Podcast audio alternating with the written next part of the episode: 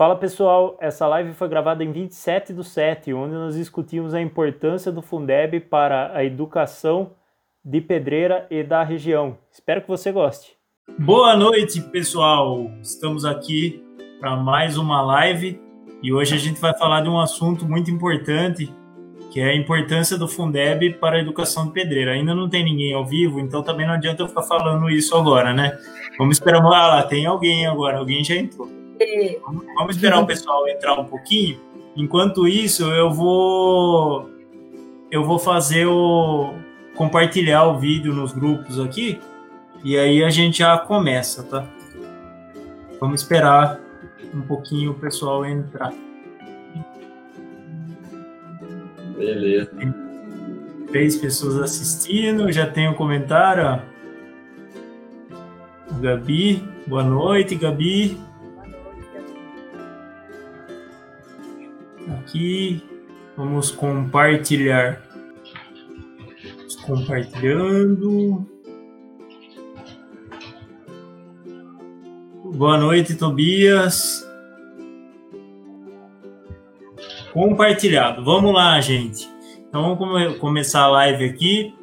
Hoje a gente está nessa live para discutir a importância do Fundeb para a educação de pedreira e da região toda aqui não só da região, como do Brasil inteiro, né? Mas a gente vai falar um pouco mais do nosso cenário aqui e comentar isso. E é, tenho a minha grande amiga Joyce Vanini aqui do meu lado, até pontei para o lado errado, é desse lado, é o contrário, é espelhado. É, meu amigão aí, Luiz Felipe, aqui embaixo da, da minha tela. E ali no outro cantinho, a Silvinha Forato. É, a gente também tem convidados aqui para a live de hoje o Claudio Fábio, que ainda não conseguiu entrar, tá um pouquinho, tá com algum probleminha lá, e a Érica tá com problema na internet, então ela não conseguiu entrar ainda por conta disso. Mas enfim, a gente já tá dando início para não deixar também as pessoas esperando, né? E vamos começar a live. Então, se vocês puderem se apresentar, vamos começar nessa sequência, a Joyce, depois o Luiz Felipe e depois a Silvinha, beleza? Boa noite, pessoal é, agradecer o Cássio pelo convite. Eu sou Joyce, eu sou professora da rede privada, dou aulas de sociologia é, e filosofia e geografia, e estou fazendo a minha segunda graduação, na verdade, minha terceira graduação em pedagogia, e foi aí, na pedagogia, que a gente discute bastante o papel do Fundeb. Tenho discutido isso com alguns colegas, lido muitos textos. Já antes dessa dessa discussão no Congresso, né, a gente já aprende bastante sobre a importância do Fundeb. E, e aí, por isso também, o Cássio me convidou para contribuir aqui no debate. Então, estou muito feliz de participar e desejo aí um, uma boa conversa para todos. Beleza, agora vamos Beleza, lá para o Luiz Felipe. Tem alguém chegando. Tem, é, a Érica tá entrando, Bom, mas é, eu sou o Luiz Felipe. vou, vou me apresentando aqui enquanto elas conectam, então.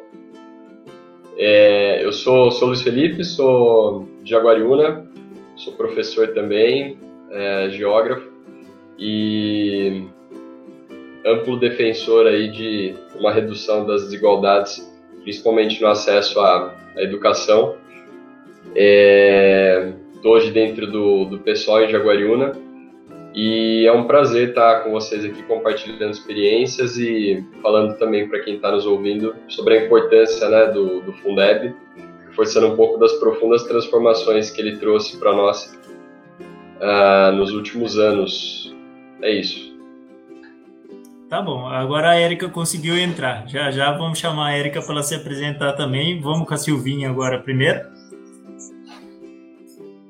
Bom, boa noite a todas e todos. Queria agradecer ao Cássio, primeiramente, pelo convite. Eu sou fã da, das lives dele, estou sempre acompanhando. E me sinto muito honrada de, de estar aqui hoje com vocês. Cumprimentar também aqui os colegas de profissão e amigos. É, dar uma boa noite especial para minha coordenadora Neide, que está ali acompanhando a gente. E eu sou Silvinha, sou professora de Sociologia na rede pública, de Geografia na rede privada Sou formada pela Universidade Estadual de Campinas em licenciatura para Ciências Sociais com habilitação para geografia em antropologia e agora estou fazendo mestrado na Faculdade de Educação também da Unicamp na área de políticas públicas e educação. Então, o, o meu projeto, meus, os meus estudos desses últimos anos na academia, no mestrado, eles perpassam a, a ideia do Fundeb e a ideia da educação pública em geral, principalmente aqui no estado de São Paulo. Estou muito ansiosa para essa conversa e acho que é basicamente isso. Ah, e faço parte também do Partido dos Trabalhadores desde o ano de 2010, 2009, já tem um bom tempinho aí que a gente está na luta. É isso aí, agora a Érica conseguiu entrar, hein, Érica? Até que enfim conseguiu sem dar problema, né? Ai, consegui. Consegui entrar, minha internet deve estar tá ruim, peço até desculpa. É, se cair alguma coisa, não sei se vocês estão conseguindo ouvir, me ouvir direito, mas hoje está o dia inteiro, tá, tá bem complicado usar a internet hoje. Não sei o que está acontecendo. Até para a aula e tudo, hoje está bem complicado. Então é um prazer estar aqui com vocês, com pessoas queridas que eu não vejo nessa pandemia, Silvinha e tudo mais. Prazer.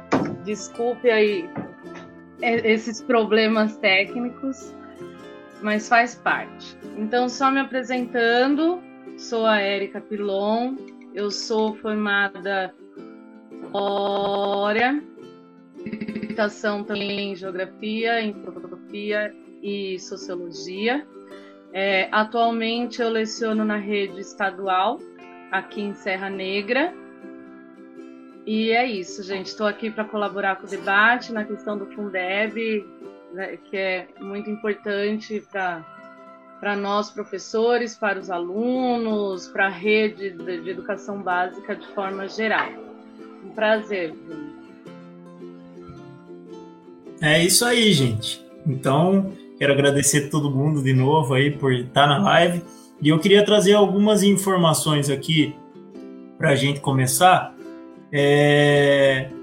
A gente tem uma situação que aqui em Pedreira, praticamente 50% do recurso destinado para a educação, ele sai, ele é do Fundeb.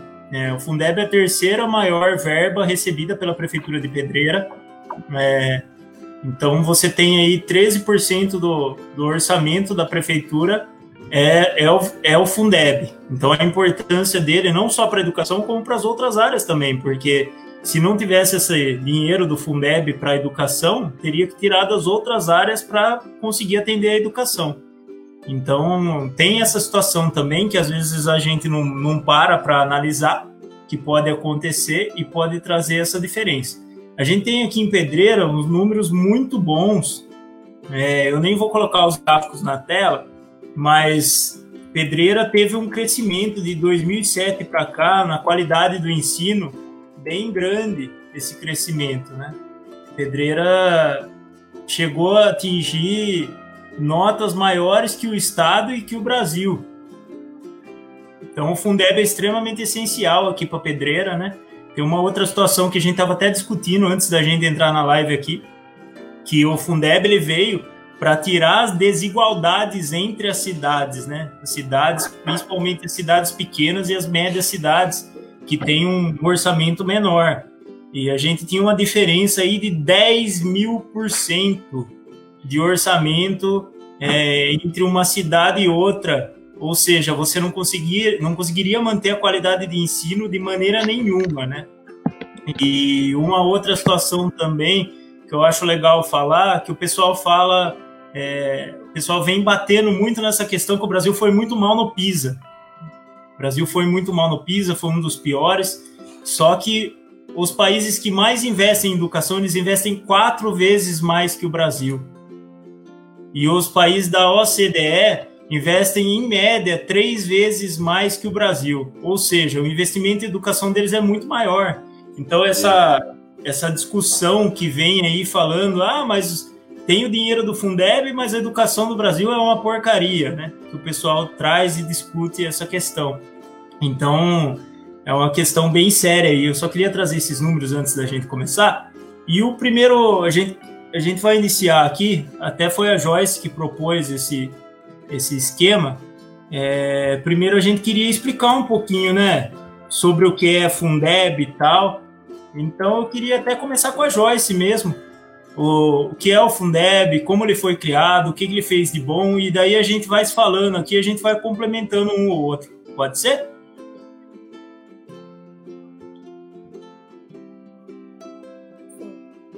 Então, é, acho interessante também a gente falar o nome completo do Fundeb, né? A gente fala Fundeb, mas é importante falar que é o Fundo da Manutenção. Tô com a minha colinha aqui, gente. Fundo de Manutenção e Desenvolvimento da Educação Básica e Valorização dos Profissionais da Educação. Então, um nome comprido, né? Claro, aí a gente faz essa, esse, encurtamento, né? Para Fundeb. Foi criado em 2007 para substituir o Fundef, que também tinha essa ideia de ser um fundo para a educação, mas Fundef era do ensino fundamental, né? Então, pegava desde ensino infantil até ensino fundamental. Uma das novidades do Fundeb, e importantíssimas, é incluir, quando você fala educação básica, então você passou a incluir também o ensino médio, o que é muito importante, né? É, depois os colegas, a gente estava até falando aí da, do acesso, né? Que era muito restrito o acesso à educação até bem pouco tempo, no Brasil. Então, é, é, é, essa, esse ciclo né, do ensino médio ter sido incorporado é essencial para a gente ter uh, uma melhora também na qualidade. E claro, né, tem que, tem que ver as, as especificidades de cada ciclo. Então, a realidade do ensino infantil é uma, né, do Fundamental 1, do Fundamental 2 e do médio.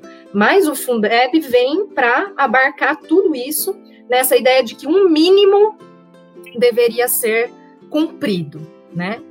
E esse valor mínimo também por aluno do investimento ser garantido. Então, você pega esse fundo, divide pelo número de alunos e tem que ser o valor mínimo por aluno por ano tem que ser 3 mil reais. De, do Fundeb, estou falando do Fundeb, gente, 2007, tá? Claro que agora com a lei há algumas modificações que a gente também vai falar aqui. Aí, se a gente parar para pensar, é isso que o Cássio falou, gente, 3 mil reais por aluno por ano é muito pouco, né? Mas, perto do que a gente tinha, que, era, que não era um, um, um mínimo, então, ter garantido esse mínimo, e os estados, porque como é que funciona o Fundeb? Ah, os impostos dos estados e municípios são recolhidos, né? Principalmente ICMS e PVA. Mas tem outros, viu, gente? Tem uma listagem, dá para entrar lá no site do Fundeb, eles detalham bem direitinho lá. Mas você pega todos esses impostos, né? Junta, é 20%, desculpa, não pega todo o montante dos impostos, tá, gente? É 20% desses impostos, aí você destina para a educação e divide pelo número de alunos. O que, que acontece? Tem estados que arrecadam mais, então, eles vão pegar isso, dividir pelo número de alunos e vai dar até mais que 3 mil reais para alguns. E tudo bem. A questão do Fundeb é o seguinte: e o Estado que não conseguir chegar no 3 mil reais por aluno, por ano? Aí, o governo federal, a União, complementa para fazer chegar no 3 mil reais. Então, essa esse mecanismo, em 2007, foi uma grande novidade e foi uma grande conquista, porque você consegue, então, melhorar a educação daqueles estados que não têm uma grande arrecadação. Então, a gente já começa né, eh, trazendo esse dado que eu acho que é importantíssimo. Aí depois eu desenvolvo mais, só dei o pontapé aí para os colegas.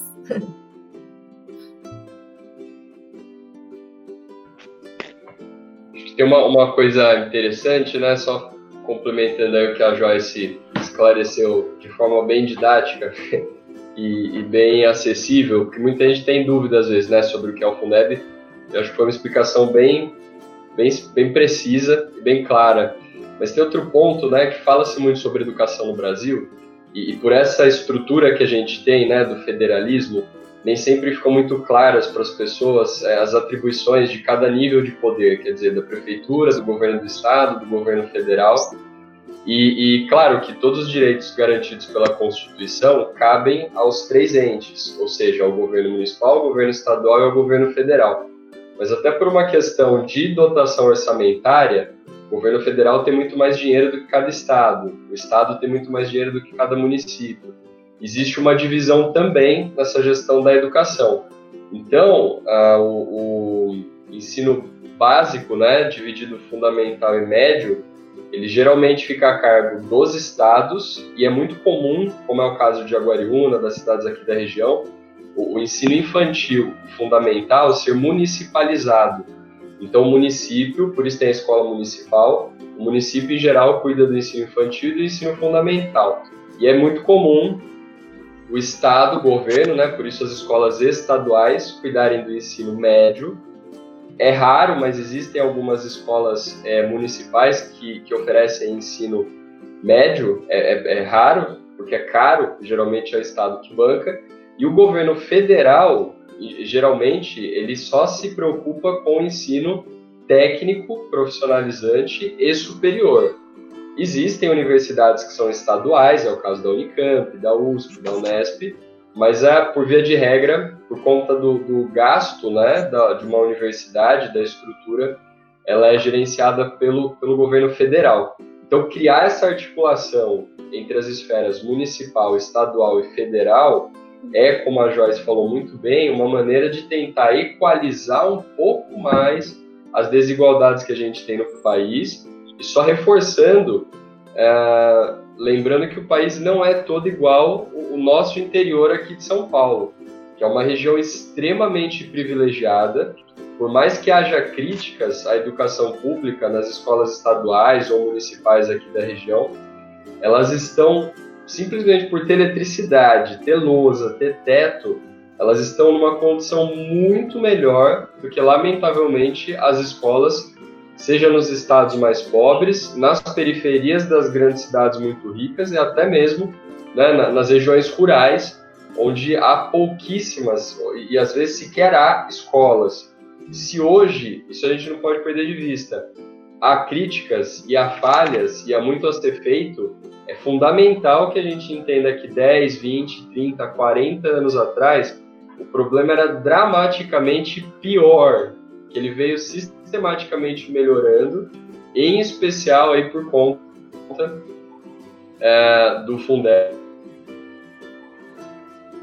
Bacana. Acho que o Luiz Felipe deu uma travada, gente. É, vamos seguir aí. Quem quer fazer o adendo aí? A, a, a Érica ou, ou, a Silvinha? E, e das políticas, né? É, ah, o Luiz Felipe aí. voltou. É, entre 2000 trouxeram avanços no acesso à educação pública. Luiz Felipe, deu uma travada no meio da sua fala. Onde a eu estava, eu a gente falar. perdeu, a gente perdeu uma parte da sua fala. Eu não lembro mais onde que é que travou. Mas assim, a gente perdeu no mínimo aí eu um minuto. Eu acho. Minutinho aí. Puxa, vou, vou tentar recuperar o finalzinho. É, eu estava dizendo que é uma, a nossa região destoa muito, né? É, é uma região muito rica, mesmo havendo críticas estruturais, quando a gente compara com periferias de grandes cidades, com regiões rurais, regiões de estados, né? É, mais interioranos. É, e hoje, mesmo havendo críticas, havendo falhas, nós melhoramos muito quando a gente compara níveis de acesso à escola, níveis de alfabetização, percentual de estudantes matriculados na escola, em todos os níveis, no nível fundamental, médio, principalmente no superior, a gente vem avançando muito nos últimos anos e por isso é tão importante continuar o caminho para frente, né, e não começar a regredir. É importante destacar. Bacana. Então vamos para a Silvinha agora. A Erika já está entrando de novo, daí depois a Erika complementa. Bom, é fundamental essa análise do Fundeb. É legal que a gente faça ela de maneira regional, mas a gente tem que lembrar que analisar o Fundeb, ele pressupõe, como o Cássio colocou no início da, da nossa conversa, ele pressupõe uma análise em âmbito nacional, né? Porque ele, ele tenta amarrar a, a, o financiamento de todo o país para não ter essa, essa desigualdade gigantesca que a gente estava conversando sobre os dados, eu não lembro, não sei se alguém já colocou, mas a gente tem um nível, tinha, sem o Fundeb, o nível de desigualdade bateria 10 mil por cento. Com o Fundeb ele desce aí, eu tinha visto 500, o caso falou de 300, mas nessa, nessa linha de desigualdade, ou seja, ainda há desigualdade. Porém, quando a gente compara com a desigualdade que existiria anterior ao Fundeb, sem a presença do Fundeb, o número é assustador, é gritante, né? Aqui em Amparo, a, o Fundeb também corresponde a uns 60% do salário do, dos professores, é próximo. E é o, o, que o Luiz disse é muito importante também, né? É, a nossa região, ela acaba criando uma certa ilusão, às vezes, na gente, de qualidade educacional.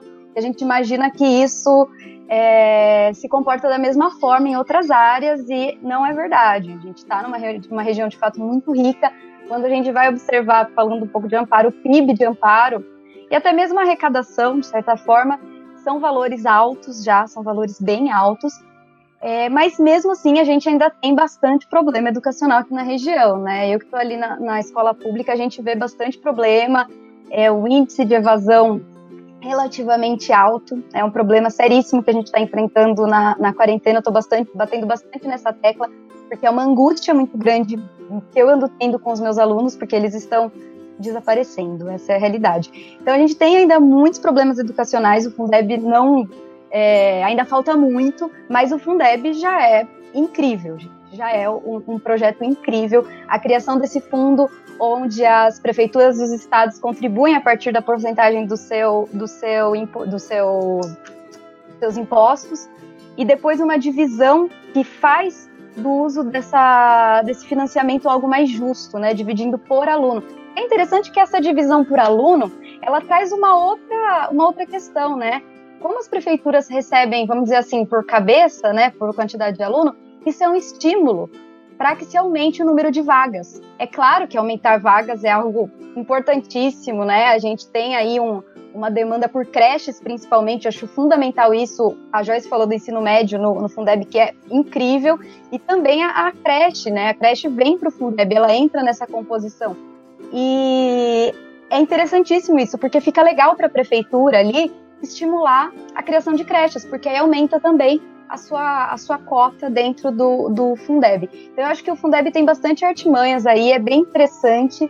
E realmente, gente, quando a gente olha, mesmo aqui na nossa região, mesmo ela sendo uma região é, rica, de certa forma, como o Cássio falou, a porcentagem de pedreira, como eu falei de amparo, mais da metade do salário dos professores da rede municipal hoje é paga pelo Fundeb. Então, ele é fundamental. É importante a Silvinha ter falado dessa questão dos professores, porque a gente tem uma situação aqui no Brasil é, que até meados dos anos 90 os professores eram leigos, eles não eram formados, eles não eram especialistas na educação. E o Fundeb é, é extremamente importante para isso, porque senão não teria como pagar o salário desses professores, né? É, essa é uma situação. Sobre a ampliação de vagas também, Hoje a gente tem na pré-escola praticamente 100%, quase universal já a pré-escola, e as creches a gente está com uma média de 35% das crianças matriculadas em creches. A gente tem uma meta aí para chegar a 54%, acho que é até 2024, salvo engano. É, a gente provavelmente não vai atingir essa meta, mas sem o Fundeb seria impossível a gente atender a pré-escola e ter todas essas matrículas em creche. Então é, é importante também ressaltar essas questões, porque é, para mostrar que realmente é a importância do Fundeb, né? É, a gente não conseguiria atender todo mundo dessa maneira. É, não sei se alguém quer fazer mais algum adendo sobre isso. Luiz Felipe Eu ia fazer um adendo e só, começar só... Um, um, outro ponto, tá. se puder. Então, eu Lu... também li isso que a Silvinha falou, realmente o maior número de aumento de vagas foram nas creches pelas prefeituras nos últimos anos. E aí, assim, o apoio né, desse Fundeb para pagar o salário dos professores, como o Cássio falou, atrai uh, pessoas com melhores formações e isso contribui para um ensino médio, fundamental 2 e médio de maior qualidade, e aí retém os alunos. Então, assim, nas séries finais, digamos assim, o, o passo né, a, que, que foi conseguido é diminuir a evasão, tentar diminuir a evasão e reter esses alunos. E nas séries iniciais é aumentar a vaga, que, como a Silvinha falou, é importante, porque daí é por cabeça, as prefeituras né, foram estimuladas e tudo mais.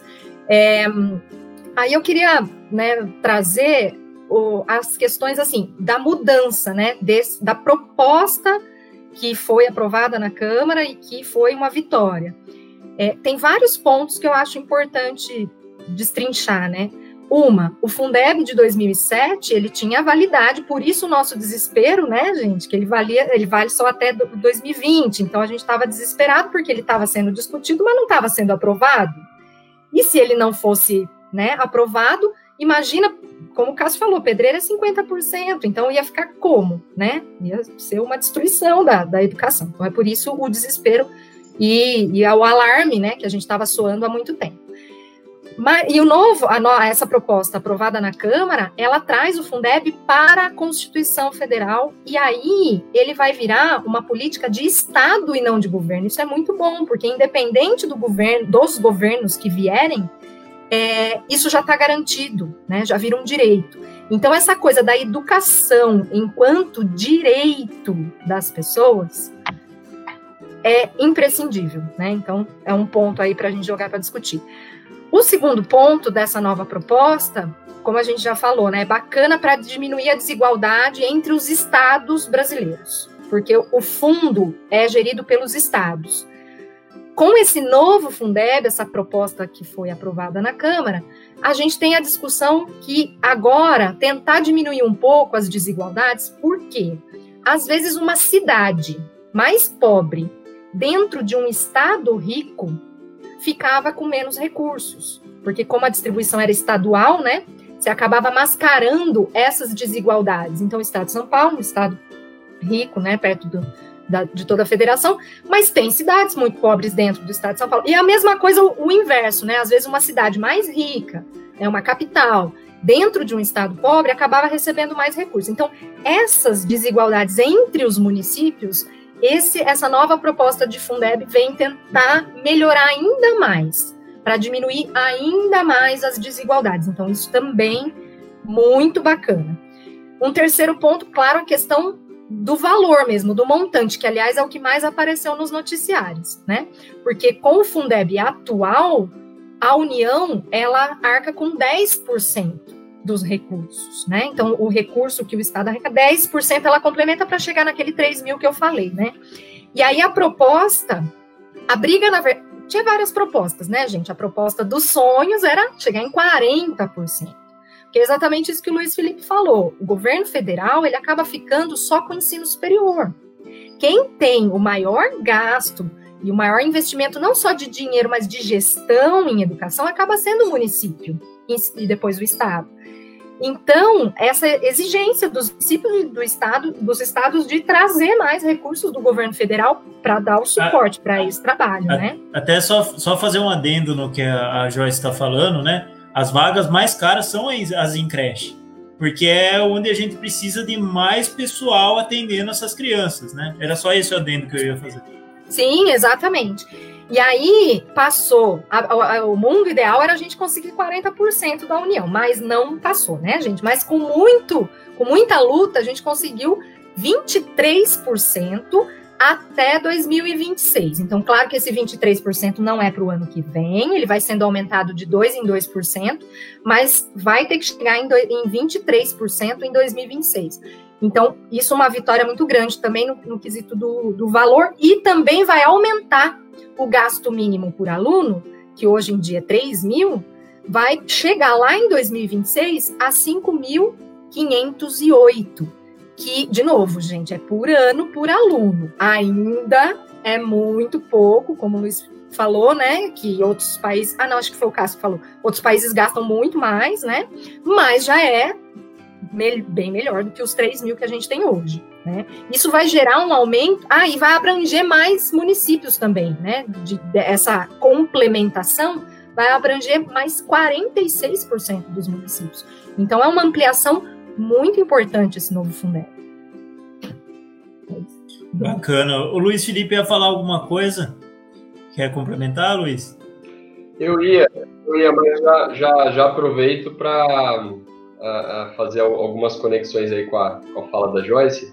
É, parece uma coisa muito óbvia, né? Investir na educação. O povo gosta de, de, levantar cartaz quando vai nas manifestações, nos protestos, falar que tem que pôr dinheiro na educação.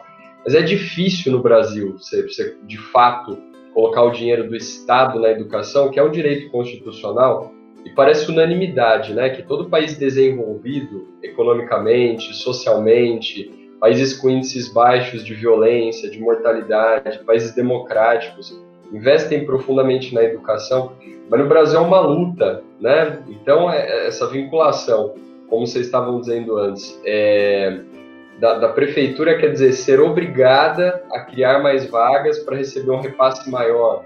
E aí muita gente aparece criticando, dizendo, pô, mas aí a prefeitura vai ficar criando mais vaga para receber mais dinheiro.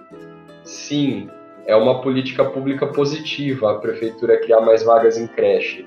Não tem como criticar isso. E a própria vinculação, né, também do, do próprio governo federal, na época uh, em que o Fundeb foi, foi ampliado, é, com outras políticas, por exemplo, o Bolsa Família, né, que está vinculado à política de permanência das crianças em idade escolar na escola. Então, ah, mas aí a mãe obriga o filho a ir para a escola para receber o Bolsa Família? Sim, isso é uma chantagem muito positiva, inclusive. Né? O que é que pode ter de ruim a criança estar tá dentro da escola? É a mesma coisa a questão da merenda na escola. Ah, mas a criança vai na escola para comer ao invés de ir para estudar. É, como é que pode ser ruim a criança receber alimentos dentro da escola? E houve políticas importantes para que a, a, venda dos alimentos viesse né, de, de agricultura familiar, isso já dentro dos municípios. Então são políticas que vão sendo conquistadas nos bastidores, mas fazem uma diferença tremenda nessa tentativa de, de combater um pouco a desigualdade social e estrutural, que no Brasil é muito profunda.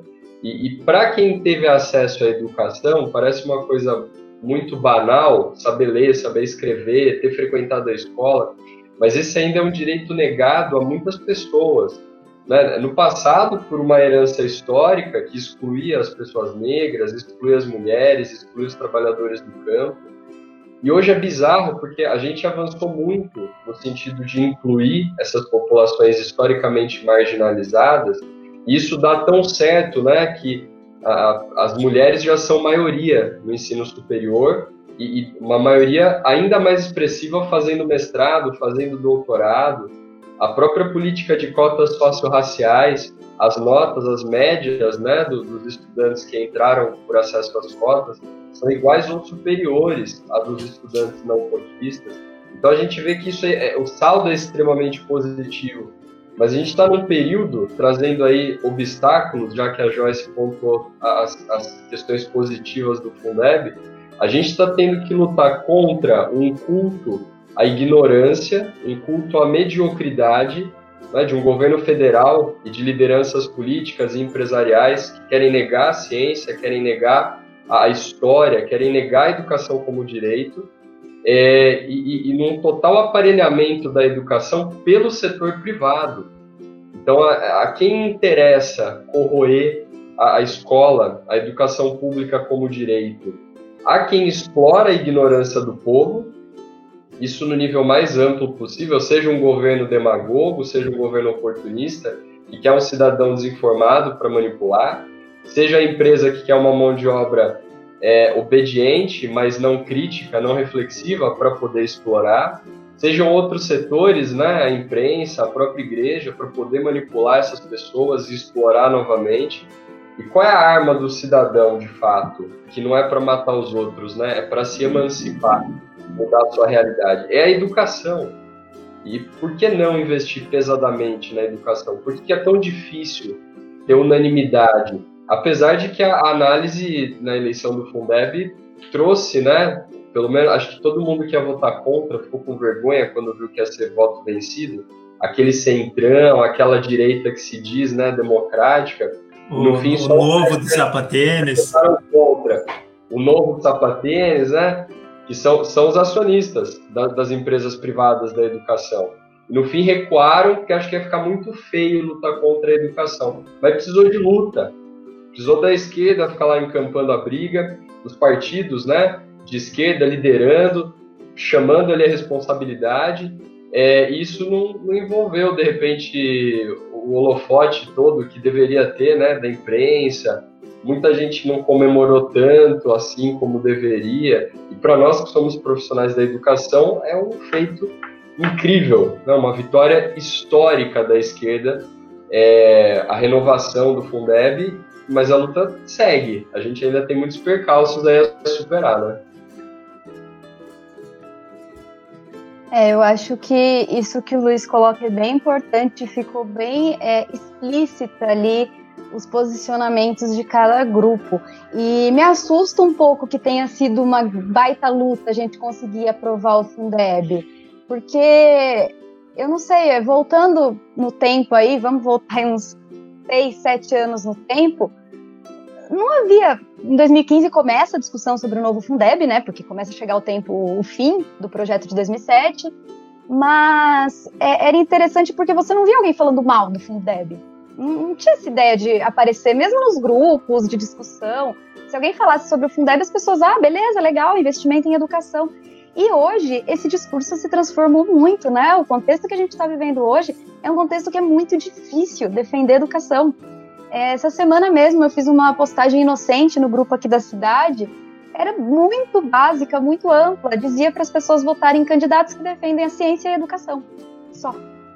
Nossa, a polêmica foi gigantesca, porque é, eu não sei o que. Quer dizer, a gente sabe o que está acontecendo, mas uma postura de, de, negação da ciência muito forte, uma postura de. Ah, eu defendo a educação. É, a educação é a educação que vai resolver todos os problemas do mundo.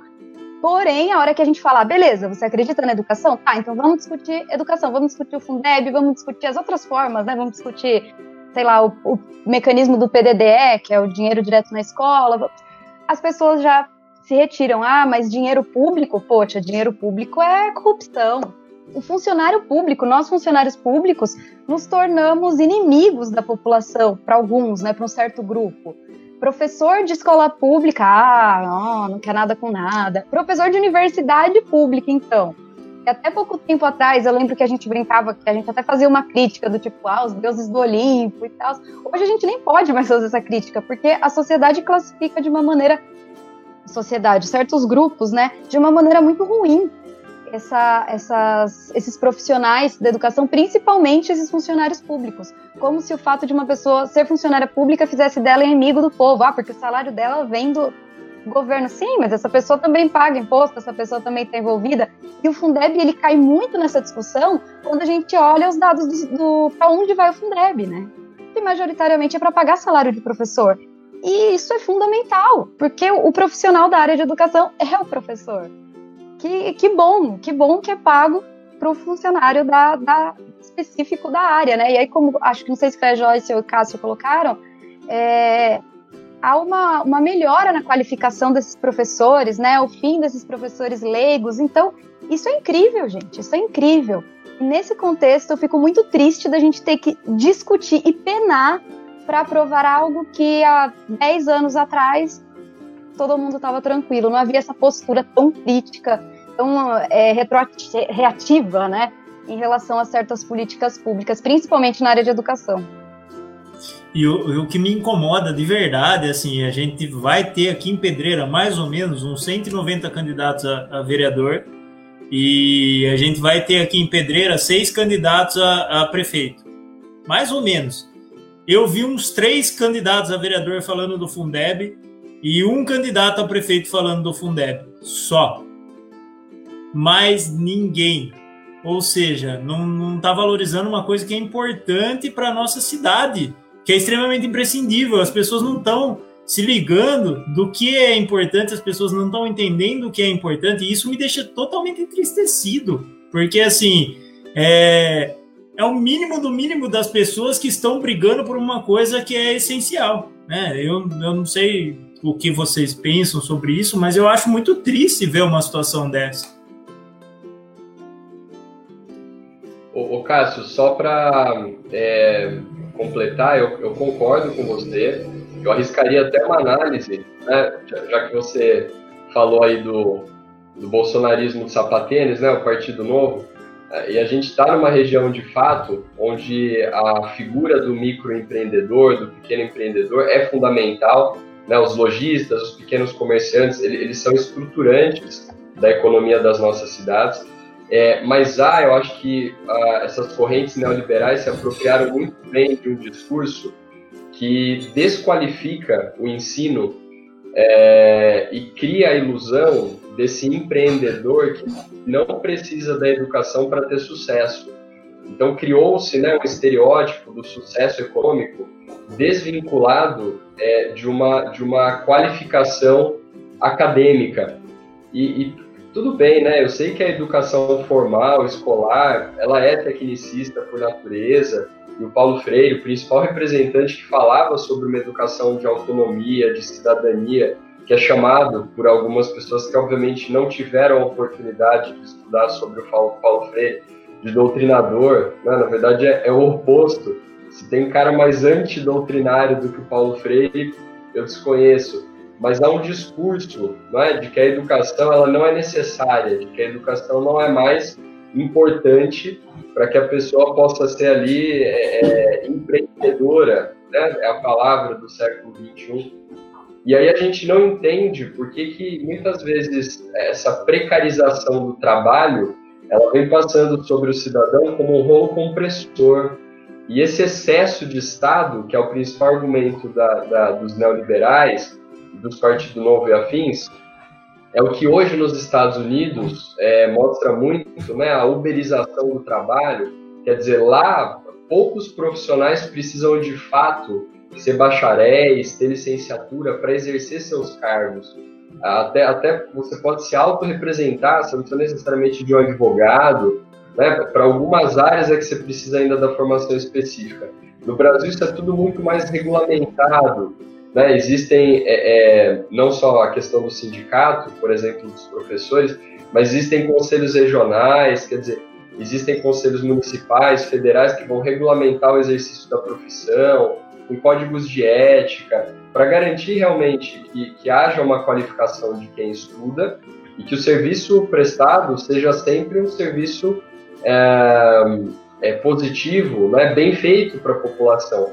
E a educação está na base de tudo isso. É, ninguém se forma profissional sem a educação.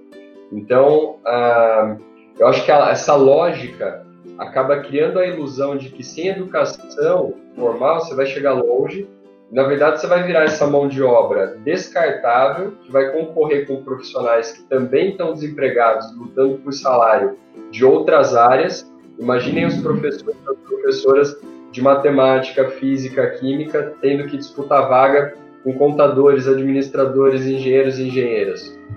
Essa desregulamentação. E aí vira um leilão ao contrário, né? de, de vai ter o um emprego quem aceitar o salário mais baixo. E quem tiver muita grana vai estudar no exterior, como era a tradição no Brasil, né? Até os anos 80, vai estudar na Europa, porque no Brasil a educação é tecnicista. E, e, de fato, quem não tiver grana vai ficar refém, aí sim, de uma educação extremamente doutrinária, que vai te ensinar a cantar o hino, fazer uma oração na entrada da escola, nada contra né, a questão do civismo, da religiosidade, mas nada além disso. Então, para que história, para que geografia, para que filosofia, para que sociologia, para que aprender as correntes do evolucionismo dentro da biologia, já, já que os youtubers, né, esses digital influencers, são autodidata, não é? E, e os intelectuais do MBL não precisaram nem fazer um curso superior para falar de economia, para bancar o Marx, e o outro lá que aparece, um, um químico autodidata, fala que o álcool gel não era eficiente contra o coronavírus, né? É, e essas porcarias vão aparecendo e, e, a gente se assusta com a Terra plana, não é? Isso a gente fica horrorizado. Mas aí quando aparecem uh, pessoas no Facebook falando que você vai, sei lá, matar o coronavírus com alho, né? É, a gente acha graça, mas na verdade isso, isso é, uma, é uma ruptura, é uma fissura muito grave nesse tecido democrático baseado na educação.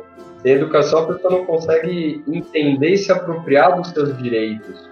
Então, não é uma questão de economia de dinheiro simplesmente, é uma questão né, é, é, de devolver, Darcy Ribeiro já falava isso, o povo à ignorância, para que ele possa ser dominado, para que ele possa ser controlado sem resistência. Né?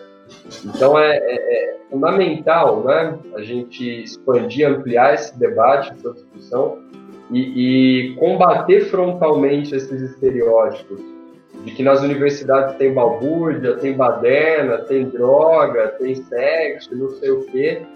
que é uma visão que, que desqualifica de maneira muito perversa o pilar edificante de uma democracia, que é a educação. Né? E por que não é interessante para os vereadores, para os prefeitos, para os noticiários falar sobre a educação? O que será que uma população excluída, qualificada, crítica, né? É, é, como essa população iria reagir aos abusos e à exploração da igreja, do Estado, dos empresários? Então a educação é perigosa, né? porque ela derruba é, esses entes da opressão. Esse é o perigo. Só que é muito difícil, às vezes, levar esse discurso para quem já está tão oprimido e massacrado, quem passou tão longe da oportunidade de, de ter estudado. Eu acho que uma das partes, um dos maiores desafios nossos é justamente estreitar esse caminho, né, para que a população volte a ter essa admiração que sempre teve é, com relação à educação, aos educadores, às educadoras, né, a figura da escola. É importante a gente resgatar essa, essa referência na sociedade que é a escola. É, até a Joyce vai complementar isso, só queria fazer um comentário antes. É, o próprio, o que foi criado agora, né, a questão da escola sem partido, é, que é para exatamente causar essa briga entre população e professor, essa briga entre a educação, é, que era que todo mundo sempre teve admiração sobre os professores, sobre a educação como era, e agora está sendo demonizado, né? Enfim, pode, pode ir, Joyce, desculpe.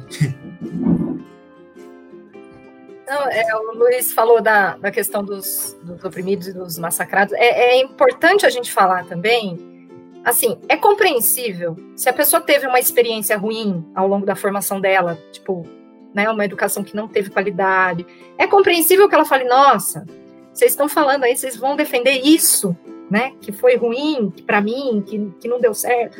E aí ela parte, não, eu não quero isso para o meu filho, por exemplo. E aí ela começa a defender, né, uma mudança aí que muitas vezes é isso que a gente viu, né, uma mudança no sentido de, ah, esquece, porque essa educação aí não dá certo. Então, um abandono por a gente compreende isso, mas é, o Luiz citou Darcy Ribeiro, ele já falava, a crise da educação não é uma crise, ela é um projeto. Então, o sucateamento da educação pública realmente faz com que as pessoas desistam da educação pública. Né? Então, é essa a intenção. Então, é importante a gente sempre pensar a quem interessa. A quem interessa uma educação pública, gratuita e de qualidade? A todos nós, a todos os cidadãos, porque vai atender todo mundo a quem interessa o fim da educação pública de qualidade? Aos setores que vão parar de ver educação como direito e vão começar a tratar a educação como serviço a ser vendido, mais um produto, mais uma mercadoria. Nós aqui, nós três damos aulas de geografia, né? Então é uma nova fase que a gente está vivendo, né? Uma nova fase do capitalismo, da economia contemporânea transformar, né, porque hoje em dia não é só a questão da mercadoria, mas muito do setor de serviços crescendo, né? Então, é por isso que querem tirar tudo que é direito, inclusive a água, né, outra discussão que a gente deve fazer aí, mas coisas, direitos básicos transformados em serviço. E aí a discussão, gente, eu falei coisas positivas, mas eu vou trazer coisas problemáticas também. Uma delas é a discussão mesmo de transformar a educação em serviço da questão do voucher, né, que foi ressuscitada aí. Temos membros na equipe econômica atual que uh, apoiam né, essa, essa ideia de que o governo federal transfira um voucher no sentido de bolsa, né, mais ou menos aí, tipo um Bolsa Família, mas para a educação, para que as pessoas possam buscar a escola privada. Um primeiro, uma primeira questão é, se num primeiro momento, gente, não tem vaga para todo mundo, você não tem uma, uma, uma, iniciativa privada que dê conta. Então, se o Fundeb não fosse aprovado agora no final do ano, você ia ter um colapso, mesmo que você fizesse uma boa, esse voucher aí, tá? Então, terrível. Mas essa discussão é, é antiga. Uh, lendo os textos sobre o Florestan Fernandes essa semana, né, que foi o centenário dele, é, é uma discussão que ele teve com o Carlos Lacerda lá na década de 50. Carlos Lacerda já falava lá atrás que queria pôr voucher na educação e Florestan batendo que não, a universidade, é, a universidade não, a educação pública de qualidade. Então veja que beleza, conseguimos essa aprovação na Câmara do Fundeb, uma vitória sim, mas isso não não pode deixar cair a nossa vigilância, né? Porque é, é dia a dia esse, esse, esse essa luta, né? Então, Não, e, a, e, a, proposta do voucher é totalmente infundada, porque assim, como você vai conceder voucher para educação infantil, creche, sendo que você não tem iniciativa privada para isso? Você não teria essa possibilidade. Então, assim, é, não existe isso. Qual era o intuito de fazer isso? Qual era a confusão? E o mais engraçado de tudo, é, daí depois eu passo para vocês comentarem, é que, como a Silvinha bem lembrou, em 2015 começou a discussão sobre o Fundeb, que o Fundeb ia terminar esse ano, passou cinco anos em discussão, o governo Bolsonaro está aí há um ano e sete meses, na véspera da votação, ah, não conversou durante um ano e sete meses com ninguém a respeito disso. Na véspera da votação, ela não vota mais não vota mais porque eu tenho outras propostas. Enfim, qual era o intuito disso, se não causar confusão, né? O, o voucher, só para trazer uma, uma experiência, é, que é a herança da ditadura do Pinochet lá no Chile, e que teve né, um avanço super neoliberal depois nos anos 90, lá eles colocaram essa história do voucher. E o que, que acontece? O voucher é um, é um valor que você recebe ali mensalmente, para pagar a escola particular. Isso favoreceu só a população de classe média e média alta que tinha dinheiro para inteirar o que faltava para pagar a mensalidade da escola. Então, o voucher para as famílias pobres ele era insuficiente para custear a escola privada. Então, a pessoa recebia o voucher e não fazia uso, depois ela tinha o benefício suspenso e era acusada de não usar o benefício que o governo concedia para ela. Ainda era vista como alguém que estava ali desperdiçando dinheiro público, porque recebia o voucher e não usava. E, e isso trouxe uma economia para quem teria eventualmente condição de custear a educação privada e inflou, né, fez crescer enormemente a, a receita e o poder das instituições privadas. Né? Então, quando a gente pensa em programas como o ProUni uh, e mesmo o FIES, é, o que, que, é isso? É uma transferência de renda é, do, do, dinheiro público para instituições privadas. É uma política é, é, liberal, é uma política completamente compatível né, com o nosso sistema que é capitalista e foi uma política de conciliação entre o PT e o setor empresarial, grandes agentes financeiros ligados à educação, que teve como um subproduto positivo o acesso de pessoas pobres, inclusive, à universidade, à faculdade particular, por conta de uma defasagem, né, de um número muito pequeno de vagas nas universidades estaduais e federais. Então, qual seria o cenário perfeito? Haver vagas nas universidades públicas para que os estudantes não precisassem pagar FIES e ficar devendo com juros, para que o governo não tivesse que repassar dinheiro público para as universidades privadas e para que não tivesse uma guerra entre os estudantes ali no vestibular, é um processo extremamente cruel e desigual em vários aspectos. Mas a luta nunca é né, por ampliação de vagas, por exemplo, nas universidades públicas. A, a, a briga é né, você ampliar bolsas, ou então você desqualificar é, e tirar a importância né, da universidade, do ensino superior, é, e o poder da iniciativa privada hoje é gigantesco dentro da educação. Então, quando se fala né, em privatizar, privatizar, privatizar, porque o governo vai economizar, o governo não vai ter gasto, você está falando, na verdade, em voltar a excluir a população pobre do acesso à educação e desmontar toda a sequência que vem a partir da educação o emprego com carteira assinada, com registro, exercício da, da sua ampla cidadania, a apropriação né, dos espaços. A universidade é um espaço de decisão, um espaço de políticas públicas, de produção sociocultural. E, e o governo hoje é, é, nitidamente um inimigo né, desse projeto de educação libertária, crítica cidadã, é, e não só o governo, quer dizer, quem está orbitando ali com esse papinho de educação privada, esses empresários que estão na mídia, né, o Luciano Huck mesmo, que é um dos caras aí que fica é, humilhando e depois fazendo, fazendo é, sensacionalismo com a população pobre, por que, que ele não ataca o problema na estrutura? Né? Então, vou te dar uma bolsa de estudo na minha faculdade particular, né, da qual ele é sócio. Não, por que, que a luta não é pela ampliação da escola, pela ampliação das vagas, né? É, e a criação do voucher é isso, é financiarizar a educação. É, então, a educação é mercantilizada, vira um produto, e agora vai ser financiarizada. Então, aí, aí imagina, quando fala assim, né, a gente está tendo agora a, a, experiência do que, que é a educação é, é, em casa, né, o homeschooling, que começou a ganhar um, uma notoriedade por causa da escola sem partido, as famílias que não queriam que os professores doutrinassem o filho, falando que a Terra é esférica, né, porque, meu Deus, então vou ensinar na minha casa. E, e aí, agora que a gente está tendo homeschooling, a educação em casa, quem tem computador, quem tem acesso à internet está pirando, não é uma experiência muito agradável. E quem não tem acesso à internet, gente, está tá ficando completamente excluído do ano letivo. Está ficando completamente excluído da, da política de formação.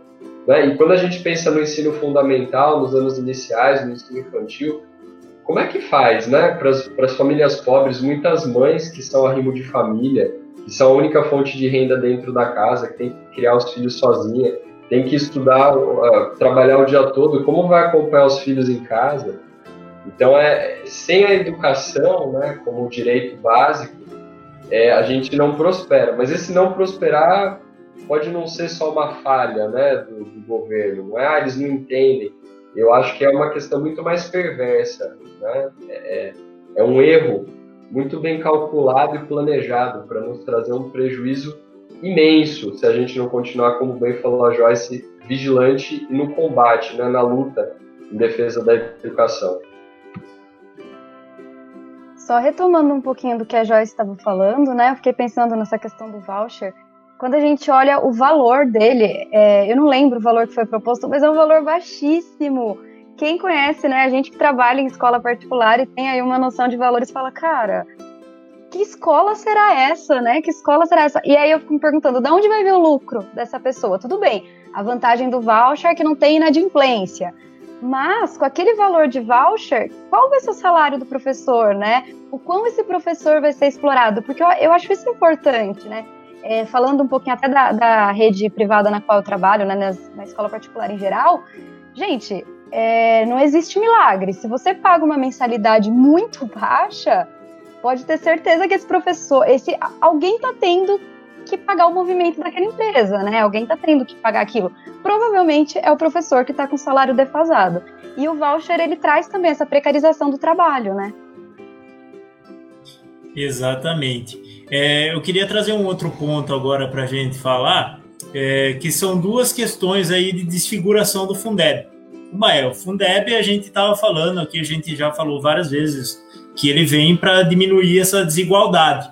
E, e existia uma proposta, até de certa maneira, de acabar premiando quem já tivesse melhores condições, porque de acordo com o desempenho você receberia um valor maior, né? Até inclusive na proposta que foi aprovada tem uma porcentagem que eu não lembro exato quanto é que é em cima disso.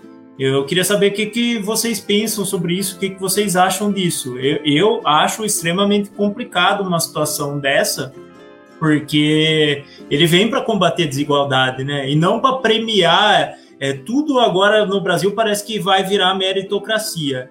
Então, como é, eu acho que é aí que está o problema sério. E aí queria que vocês falassem um pouco sobre isso.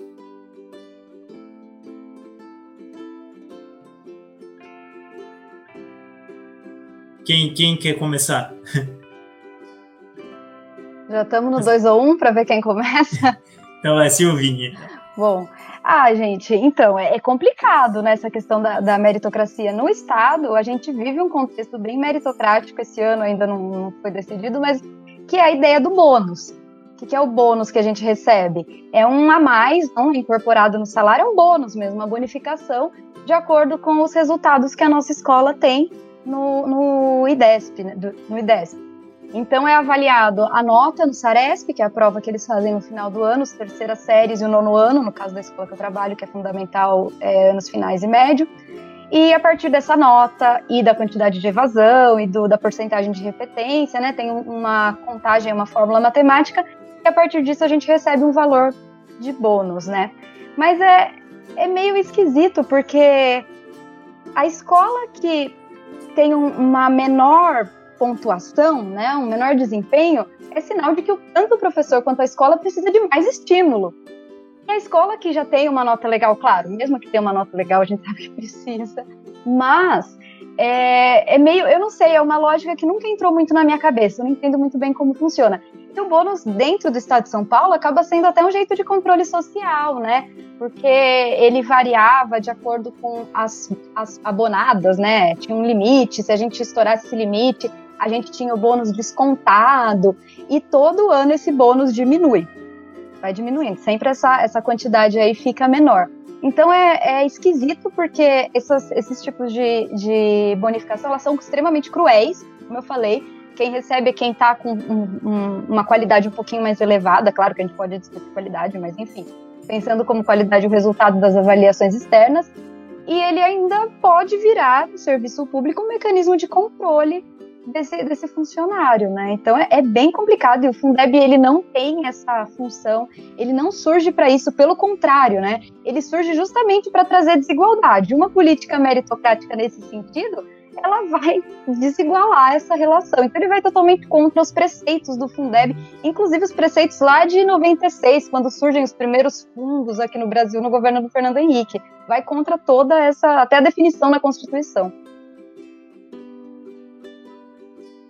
Acho que cabe lembrar também que nenhuma política pública caminha sozinha, e na educação não é diferente. Então, o desempenho da educação, você não consegue ensinar uma criança que passa fome. Você não consegue, já está comprovado também que muito do desempenho da educação, além do bom trabalho da escola e dos professores, também é repertório cultural trazido da família também. Então, pais com maior escolaridade que incentivam desde pequenos seus filhos, acabam, né? Então, muitas vezes esse resultado desse desempenho não é porque a escola não está fazendo.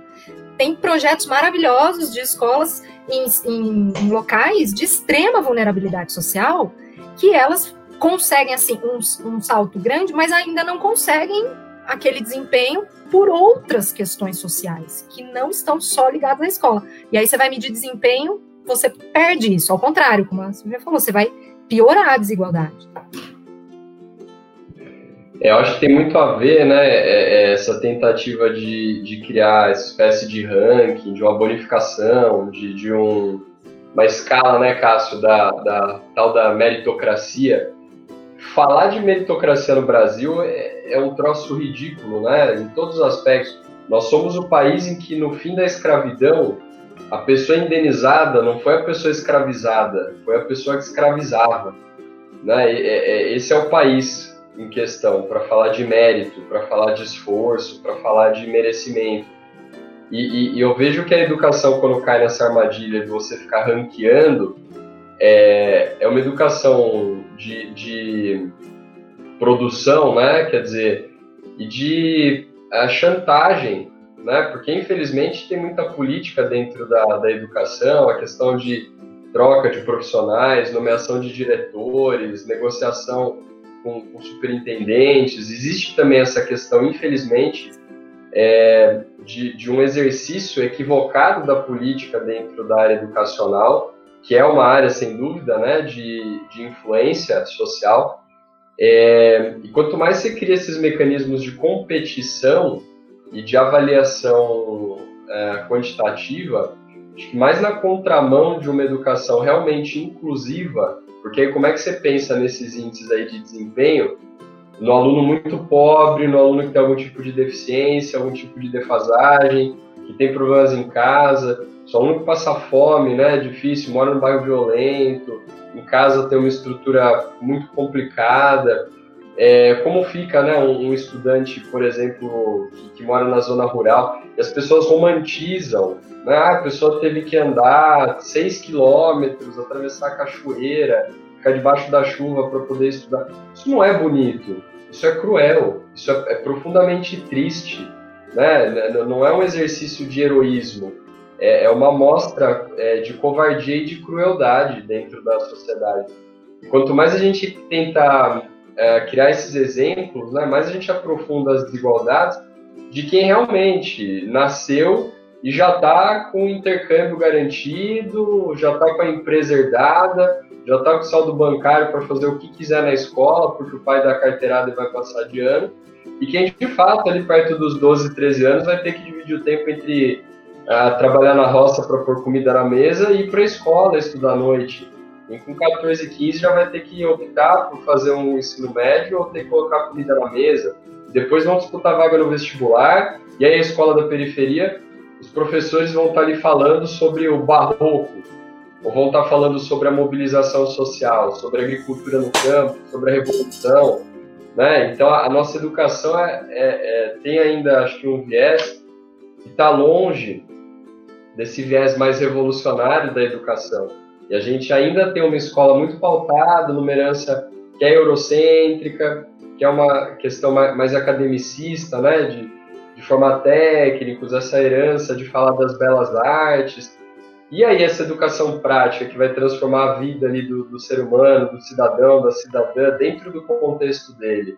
E essa educação que assusta, né? Essa que é a educação é, é, dos núcleos do movimento dos sem terras, por exemplo, que assusta né, os poderosos. Então você vai ensinar história, geografia, química, biologia na terra, mostrando a realidade, mostrando o plantio, vai ensinar matemática nas contas ali, quanto eu tenho que produzir para ter comida em casa. É, e não é essa educação mercantil dessas redes que vendem né, o diploma, quer dizer, fica com essa questão cada vez mais complicada do professor ser substituído pelo tutor, a substituição da aula presencial pelo EAD e, e uma maquiagem. Aí a escola vai, imagina, uma situação dessa, a escola para não perder dinheiro vai fingir que está ensinando, o Estado vai fingir que está uh, é, cumprindo né, o papel de garantir a educação e a gente vai continuar com pessoas extremamente mal formadas, pessoas em analfabetismo funcional, incapazes de reagir a todas as violências e a opressão que sofrem. Né? Esse é um projeto de educação mercantil extremamente perverso. E quem lucra com isso são os agentes privados, né? que vão estar tá, é, oferecendo educação cara é, para quem pode pagar. E quem tiver acesso a essa educação cara vai continuar mandando na sociedade. Né? O problema maior acho que é esse. Eu queria levantar um outro problema aí que também foi tentado pelo governo federal, né? Que era uma outra tentativa de desfigurar e foi uma pedalada, né? Na verdade, porque é, ele estava tentando misturar assistência social com educação e nessa muvuca aí de tentar misturar tudo isso, ele estava querendo driblar o teto de gastos, né? Então a partir do momento que você coloca, você mistura o, o, o programa dele que ele está criando, Renda, Renda Brasil, com o Fundeb, você ia desfigurar totalmente o Fundeb, porque você não ia atender mais o Fundeb para educação, você ia atender ele para assistência social.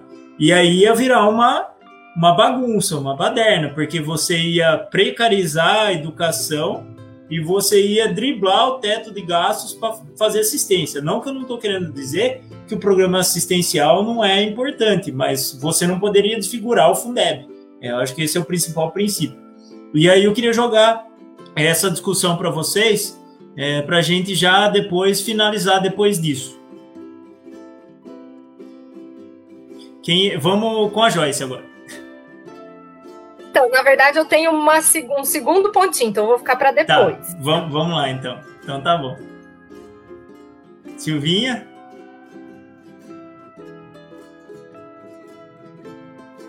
Eu fico pensando que pedaladas foi o maior problema da história da humanidade uns anos atrás, né? E aí, de repente, elas se tornaram propostas abertas aí ao público para quem quiser ouvir. É, realmente, Cássio, eu concordo com você. Eu entendo que você não está desmerecendo a parte da assistência, mas é que são diferentes, né? São recursos diferentes, são organizados de forma diferentes. E uma solução, talvez, para ele encontrar o dinheiro para essa assistência seja a, taxa, a taxação das grandes fortunas, né? porque a gente vive num país em que a, a, existe um, um, imposto progressivo, pero não mútil, né? Então, de repente, uma, uma reforma previdenciária nesse. Previdenciária. Meu Deus do céu, de... Tributária. Tributária, Jesus, eu fiquei na, na, tô Previdência. Tributária nesse sentido seria interessante, né? E outra coisa que eu fiquei pensando em relação ao Fundeb, que às vezes a gente cobra tanto, né? Ai, mas para onde vai o nosso imposto? Ai, paga muito imposto e para onde vai? Para onde vai? E o Fundeb eu acho que é um exemplo muito legal e até pedagógico aí para as pessoas entenderem para onde vai certos impostos, né? O, o, próprio IPVA, ah, eu fico pagando esse IPVA, para onde? Oh, o IPVA tá aí, gente, vai para o Fundeb. Então, é, você desconfigurar isso seria muito problemático, porque tem muita coisa envolvida, né? O Fundeb não é simplesmente um fundo que um cofrinho onde você coloca dinheiro, né? A gente está falando de uma organização gigante de muitos anos e que envolvem vários impostos diferentes e relação entre municípios e, e, e o, a organização ali das unidades federativas. Então é, é complicadíssimo, é, é sem sentido. E eu, eu acho que eles estavam, na verdade, desesperados. Eles viram que ia ser votado, que ia passar, e eles ficaram desesperados para isso e foram encaixando soluções que não fazem sentido nem politicamente falando, nem na, na, na administração pública, não, não tem lógica, não se encaixa. Já, já que a Joyce falou que ia falar por último, que tem outro ponto, é, o teto, né, Cássio? O teto em si já foi, acho que, o primeiro grande movimento pós-golpe, né? É, então acho que o teto já é a política explícita aí que hoje o Paulo Guedes escancara, é, com a desculpa formal, oficial, de que não haveria dinheiro para gerenciar alguns setores, por exemplo, a educação, e que sendo caro custear a educação, a única alternativa seria a privatização. Então, com o teto você deixa sucatear, precariza, e aí depois né, o livre mercado vem salvar a economia porque é caro, porque a educação é cara. Caro é ter um presidente ignorante, né? ter um governo genocida, que é inimigo da população, que é inimigo da educação, isso é caro. E não é um prejuízo só financeiro, né? o prejuízo é, é muito maior. Mas é, é essa mesma toada, né? quer dizer, de você começar a mover a, a verba é, para setores que sempre acabam se configurando na transferência do dinheiro público, e aí o, o, o dito né, liberal, que reclama tanto de imposto, é, deixa escapar que o imposto muitas vezes ele é usado justamente para financiar a iniciativa privada. Nas grandes empresas, na, na, nas autarquias, né, na, nas, nos oligopólios de setores privados, que estão se infiltrando em todas as áreas, na educação, na saúde, nas rodovias, no setor de telecomunicações, de produção de energia, e é o dinheiro público que mantém muitas vezes é, essas empresas. E eles não pagam Sana... imposto, né? Saneamento básico. Perfeito. E são, são sonegadores. Esses aí não entram na reforma tributária e mesmo o imposto devido, que é muito menor do que o que seria justo, não é pago que sonegam. E a gente fica com essa coisa que a educação é cara, que a educação é ineficiente, que a educação não traz retorno. E com a pandemia, nós estamos vendo o quanto a educação é importante, o quanto a ciência é fundamental, o quanto esse trabalho das instituições de pesquisa das universidades é valioso, é imprescindível para a gente caminhar enquanto civilização, enquanto sociedade. E o desmonte desses setores não visa o benefício social, a democracia, a garantia de direitos, mas o enriquecimento de, de certos setores, né, empresariais, é, é, que lucram muito com as crises, né, que lucram muito com a desinformação e que se beneficiam muito com, com a falta de acesso à educação. Então, a, a briga, a luta é, é mais embaixo ainda. Né, e no fim, o teto acabou prejudicando os planos, inclusive, do governo atual, é, a ponto de exigir uma pedalada, mas o primeiro grande golpe veio aí. A reforma trabalhista, né, a reforma que não passou previdenciária, agora estão tentando exterminar a população idosa, negligenciando a pandemia, é, e está tudo interrelacionado, né? infelizmente. O problema é mais embaixo. Exatamente, vem numa sequência aí de precarização da, dos direitos das pessoas, né? Uma sequência aí desde do 2016 para cá, forte, né? Joyce? É, como o Cássio falou que já queria ir para os finais aqui da, da nossa discussão, tem duas coisas que eu gostaria de, de falar. Uma delas, aí partindo aí dessa nossa discussão, né, da, de como o atual governo tem lidado com isso, uma coisa que é muito preocupante, como eu falei, temos que ficar muito vigilantes. A gente conseguiu uma importante vitória na Câmara, mas isso é o começo, né, da, do caminho, porque o que acontece? Não basta garantir o Fundeb na lei. A gente vê isso o tempo todo, coisas maravilhosas escritas, mas isso precisa sair do papel. E para sair do papel precisa ter gestão. E gestão não está tendo, né, gente? Nenhuma das áreas. E no Ministério da Educação é desesperador. Para a gente que é da área, é desesperador a falta de gestão dentro desse ministério, desses vários ministérios, enfim.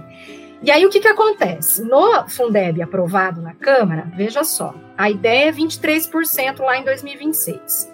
10% vai continuar sendo repassado como ele está hoje, que hoje é 10%, vai continuar.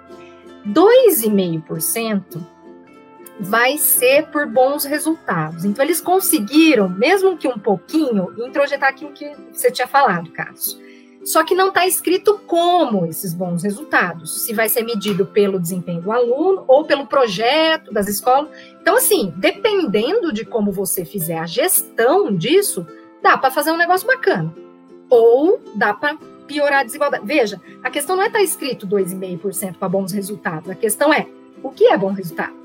Como que você mede bom resultado? E isso é gestão. E, e os outros 10,5% é de acordo com necessidades. Olha que coisa ampla, gente. Também vai depender da regulamentação. Então, uma lei é aprovada, mas ela tem que ser destrinchada, ela tem que ser detalhada. E quem faz isso? É o, é o Ministério da Educação que tem que detalhar, propor e né, é, devolver isso. E aí, o que, que a gente viu nessa discussão do Fundeb? Uma que ela foi feita tardiamente, então o governo demorou para discutir isso, como o Cássio já apontou. E mais, quem foi discutir essa é, agora no Congresso? O Ministério da Economia e não o da Educação. O Ministério da Educação, a gente é, tá, tá fora disso. Só que agora vai cair no colo dele. E aí? Então, o cenário que a gente tem pela frente é muito preocupante. Na minha outra fala eu falei de coisas positivas, agora eu já tô, gente, ó, ligando as sirenes aqui, porque é angustiante. Então vamos lá, porque vai ser longa essa batalha, tá? Por causa dessa regulamentação. Outra coisa que apareceu nessa nova lei, desse novo Fundeb, proposta que desse repasse que a União fizer para os municípios, o município vai se comprometer a metade na educação infantil. Só que isso é uma proposta. Ele não está detalhado desse de novo. A quem vai caber destrinchar isso? Ao Ministério da Educação. Então, e também verificar isso, né, gente? Acompanhar, porque o município ele vai fazer isso. Mas quem vai dar o suporte, treinamento técnico, né? Então, assim, o, o governo federal ele pode não ser o responsável direto por aquele, aquela, aquele setor da educação, mas não é só mandar dinheiro, é ajudar a fazer a gestão, é dar as ferramentas para o município fazer. Então, problemático. Outra coisa, também dentro da proposta do novo Fundeb, no mínimo, essa é uma proposta também, no mínimo 70% para salário, né, do Fundeb que vier da União, tá, gente? Não todo. Mas de novo, quem vai ajudar a gestar isso? Quem vai fiscalizar? Quem... Então, pessoal, a gente conseguiu uma vitória, mas a luta é longa, porque a gente vai ter que ficar vigilante à palavra, porque não vai ser fácil. E problemas de gestão a gente vê um monte, né? Isso é uma coisa. E agora um apelo aqui, vamos pensar região, gente. E aí vão pensar, Pedreira, Amparo e Jaguariúna que nós temos aqui representantes né, das cidades. Para nós, essa discussão é essencial, porque por mais que a gente esteja, assim, numa região privilegiada, se a gente olhar como é que está a educação aqui na nossa região? Basicamente, município e estado. Nós não temos institutos federais aqui, né, no nosso. Então, a gente tem que lutar pelo Fundeb e pelo apoio e gestão, porque o que impacta na nossa vida cotidiana é o que o Estado, né, porque até o ensino técnico aqui da região, que é, que é dado em Amparo principalmente, ele é feito pelo Estado e não pelo governo federal. Então, a gente tem que né, exigir do governo federal o suporte que o nosso Estado e os nossos municípios precisam. E também, mesmo se a gente pensar em iniciativa privada, dentro da nossa região aqui, dessas três uh, cidades, são escolas de pequeno porte que têm aí um compromisso com educação de qualidade, pagar direitinho os seus funcionários. Se a gente for nessa onda de sucateamento, vai vir aqueles grandes grupos de, das metrópoles e, e que só pensam na parte final. E aí vai prejudicar também essas pequenas empresas. Então, se a gente olhar a nossa realidade aqui regional, é muito importante que a gente lute por uma educação de qualidade por tudo isso, né? Porque é o que o que está próximo aqui da nossa da nossa vivência, né? Defender aí o, o, o nosso o nosso núcleo aqui, a nossa realidade. É isso. Vai encerrar. Joyce jogou uma bomba aí no é, colo é, de todo mundo. Não, acho que a análise é, é, perfeita, né? A nossa Constituição, de modo geral, ela, ela é incrível, né? Se fosse cumprido do jeito que está no papel, né? O Estatuto da Cidade, quer dizer, a, a parte técnica do que foi construído constitucionalmente é incrível.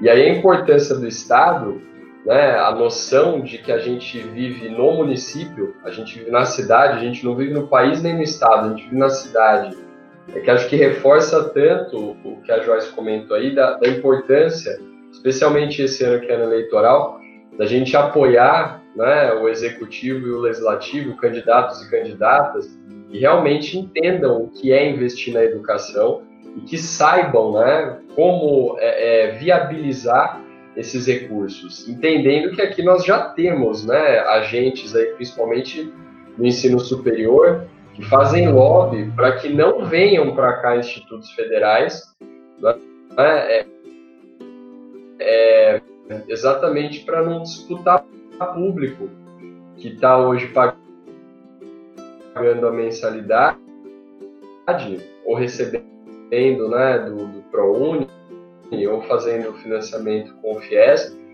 e que na possibilidade de fazer um ensino gratuito é, seria desonerado, não, não teria que pagar para estudar nessas instituições privadas.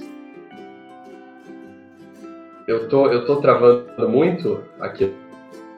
Minha conexão deu uma É, deu uma, deu uma travadinha. Tava dando para te ouvir tudo, mas tava dando umas picotadinhas. tá funcionando.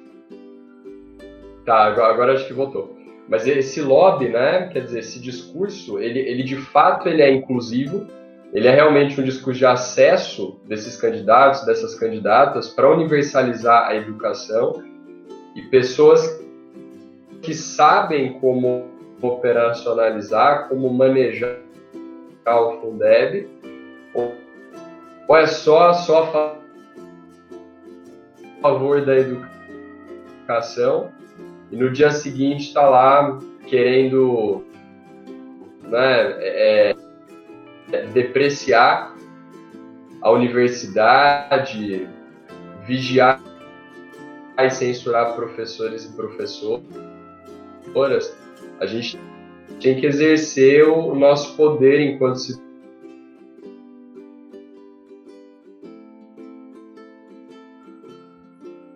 Agora fechou seu microfone. Não sei se tinha terminado de falar, Luiz. Abriu de novo. Desculpa, gente. A minha internet resolveu. Minha internet resolveu me, me sacanear agora no final. É, mas é, só, só quis reforçar, só quis reforçar a importância do, do, da nossa atenção aí no processo eleitoral a pessoas né, que estejam verdadeiramente engajadas com, com a, a, democratização do acesso à educação de forma inclusiva, de forma acessível, é, e que valorize né, os profissionais da educação, as universidades, os espaços democráticos, plurais, de construção de conhecimento, sem censura, sem essa coisa bizarra do escola sem partido.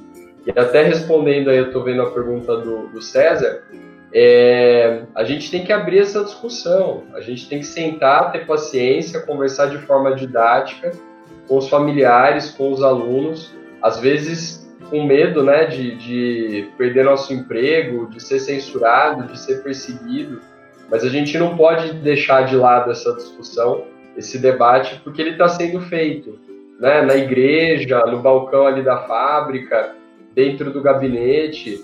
E se a gente não se apropriar e não defender esse espaço, aí com certeza a gente vai ficar cada vez mais sufocado, mais asfixiado, é, é, sendo cercado, né? Eu não quero ensinar que a Terra é plana, gente, pelo amor de Deus. Eu quero ensinar ciência, né? Eu quero ensinar história, mas não é fácil.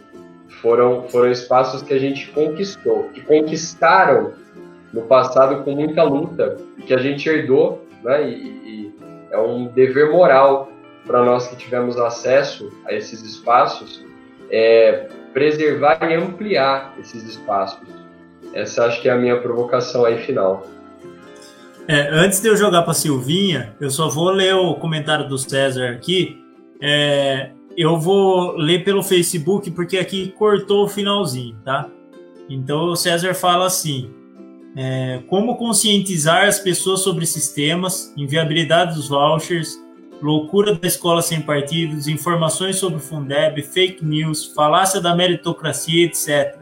Uma vez que grande parcela da sociedade se isolou em suas bolhas e tem como maior ou único meio de acesso. Peraí, só um segundinho. Meio de acesso à informação às redes sociais, principalmente o impenetrável grupo de WhatsApp. Lembrando que as redes sociais foram decisivas nas questões políticas pelo mundo. Brexit, eleições e com a pandemia se tornou ainda mais protagonista no comportamento da sociedade. Seria possível ocupar esses espaços? E aí eu já faço, já respondendo um pouco, isso não é uma briga de já, né? É uma briga que existe desde lá de tempos atrás, né? Em que a gente fala da, da disputa pela comunicação hegemônica, né? Inclusive, eu estou fazendo um curso de comunicação popular do MST sensacional. Eu estou fazendo esse curso que eu acho que é imprescindível para nós para a gente entender o que a gente tem que fazer, né? Até uma coisa que eu nunca mais falo é grande mídia. Esquece esse negócio de grande mídia, é mídia comercial, tá, gente? É mídia popular contra mídia comercial. Então a gente tem que disputar a hegemonia em todos os espaços, inclusive no WhatsApp, nas redes sociais, né? Então é comunicação popular e redes sociais. É lógico que a gente sabe que quem vai lá vai fazer um anúncio patrocinado vai alcançar mais pessoas, e aí a gente tem que ir tentando, é, é mais ou menos o que o Luiz Felipe falou mesmo, indo de grão em grão, de pessoa em pessoa, e alcançando essas pessoas para a gente conseguir mostrar qual é a verdade e qual é a realidade, né? Porque o que é vendido para nós não é a verdade e a realidade, é sim o que vai é, atingir poucas pessoas aí e vai a, a, alcançar o interesse dessas poucas pessoas, né? Então é extremamente importante. Uma coisa também que me incomoda muito é essa questão de você se comunicar violentamente, né? E a gente tem essa mania de se comunicar violentamente, né? Tudo que é contrário a gente, a gente vai lá e bate, fala mal, e isso aí a gente nunca vai aproximar as pessoas. Então, uma outra coisa que a gente precisa fazer, né? Até a gente estava numa reunião sábado, né? O, o Luiz Felipe, inclusive, estava junto comigo. Era uma reunião do pessoal Jaguariúna, eu estava participando com eles. E o Jorge muito bem lembrou da questão da comunicação não, não violenta, né? Que é outra, outra importância que a gente tem. Então, a maioria das vezes a gente vai lá, a gente chama o outro que tem opinião diferente da gente de burro, né? E, e, a, e a gente precisa mostrar para essas pessoas que às vezes a opinião não é uma coisa que prevalece sobre a ciência, sobre fatos mas a gente precisa mostrar de uma forma em que a gente não seja violento com essas pessoas, senão a gente afasta as pessoas e não aproxima. Enfim, agora eu vou jogar para Silvinha, então. É, retomando só alguns pontos que a Joyce colocou que eu achei bem interessante, eu às vezes olhando até para a rede, a rede municipal aqui, para a prefeitura em geral de Amparo e também no âmbito federal principalmente, é, a gente percebe uma falta de conhecimento técnico, né? Que tudo bem, eu acho que precisa ter uma postura política, né? A, a, as ideias que você carrega, as pessoas votaram em você por conta dessas ideias e tal, mas a gente precisa ter também um domínio técnico, principalmente no, no executivo. O cargo do executivo não é para o seu amigo de partido o cargo do executivo é para alguém que tenha, pode até ser alguém do seu partido, mas que tenha competência técnica para fazer isso. E isso é algo assim que a gente tem que tirar o chapéu para os 12 anos de, de administração pública do PT aqui em Amparo, porque essa, esse foco no técnico foi muito grande. E os resultados foram muito bons, né? Hoje aqui em Amparo não, não tem quem reclame de, da administração de César Pagan, por exemplo. Por quê? Porque tinha esse viés técnico havia uma preocupação dos cargos de confiança das secretarias de se alinharem com as técnicas para trabalhar com as mais variadas políticas públicas. Então, esse, esse entendimento técnico da questão é fundamental no, no setor público. É, outra coisa também, pensando nessa questão da, das particulares, porque às vezes a gente, é, eu pelo menos fico, ah, o Fundeb, a educação pública, só que, gente, isso que a Joyce falou é muito importante, isso chega na escola particular. Isso chega nas escolas que eu não conheço as do Luiz, mas conheço a da Joyce, a minha, e são escolas pequenas, não são gigantes da educação. São escolas que, se persistirem certos discursos, certos posicionamentos, serão engolidas. E são escolas que fazem trabalhos incríveis também. Eu acompanho muito o trabalho da Joyce, vejo os comentários, principalmente das meninas. São trabalhos de transformação social, e aí puxando até para a colocação do César, é, eu acho que a gente está disputando esses espaços. Quando, ou na rede pública ou na privada, é, eu busco colocar um questionamento, uh, a gente faz análise de alguma notícia, de alguma informação, isso é, isso muda as coisas, né? É claro que o fato de eu estar até num partido político hoje é porque eu entendo que tem um grupo que tem pressa. Tem um grupo que precisa das políticas públicas para ontem. Meus alunos da terceira série do ensino médio da escola pública precisam de políticas públicas, de vaga em universidade, eles precisam. Então, por isso até que eu acredito na presença de um partido político na minha militância, porque tem gente que precisa resolver seus problemas e precisa disso para ontem. As pessoas têm pressa. Mas eu acredito muito também nesse movimento que a gente faz dia a dia, nessa construção diária que é a educação básica em geral, né? Que é o que a gente busca construir o que a gente quer, alunos pensantes, críticos e que questionem. Independente de ideologia, de para que lado vai, mas que tenha um posicionamento crítico, que saiba conversar, debater e também, como o Cássio, pegando o gancho aí no que ele colocou na educação não violenta, e que saiba fazer isso de maneira não violenta. E que, que a, a, população em geral entenda que não tem problema discordar, não tem problema posicionamento diferente. O que a gente precisa saber é como a gente dialoga e como a gente vive com essas contradições e tira delas o melhor, né? Exatamente. Muito bom, gente. Eu adorei o papo aqui, foi sensacional. Vocês são maravilhosos. Eu sou fã de vocês. Todos sabem aí que eu sou fã.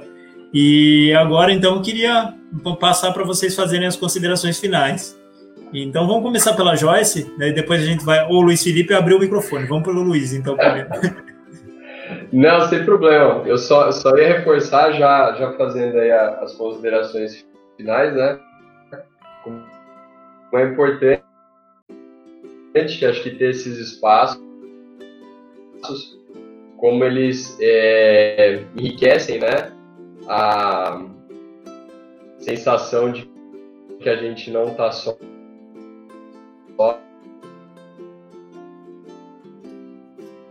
Olha, é só eu começar a falar que minha internet começa a me.